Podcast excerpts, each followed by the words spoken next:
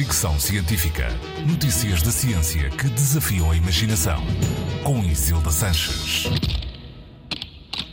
As alterações climáticas estão a fazer desaparecer os peixes maiores e a provocar um aumento no número das espécies mais pequenas.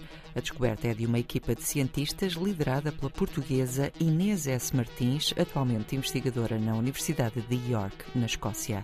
O estudo foi publicado na revista Science. Os cientistas analisaram quase 5 mil espécies de peixes, mas também de invertebrados e plantas, e o padrão manifestou-se sobretudo nos peixes.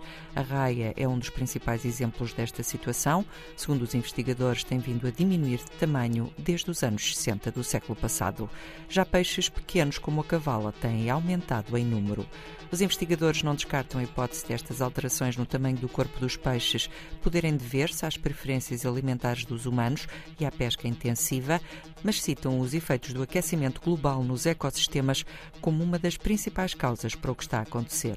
Estes dados são cruciais para perceber como o aquecimento global poderá afetar os ecossistemas e também servem de alerta para a indústria da pesca, porque sublinham a hipótese de algumas destas espécies poderem vir a desaparecer.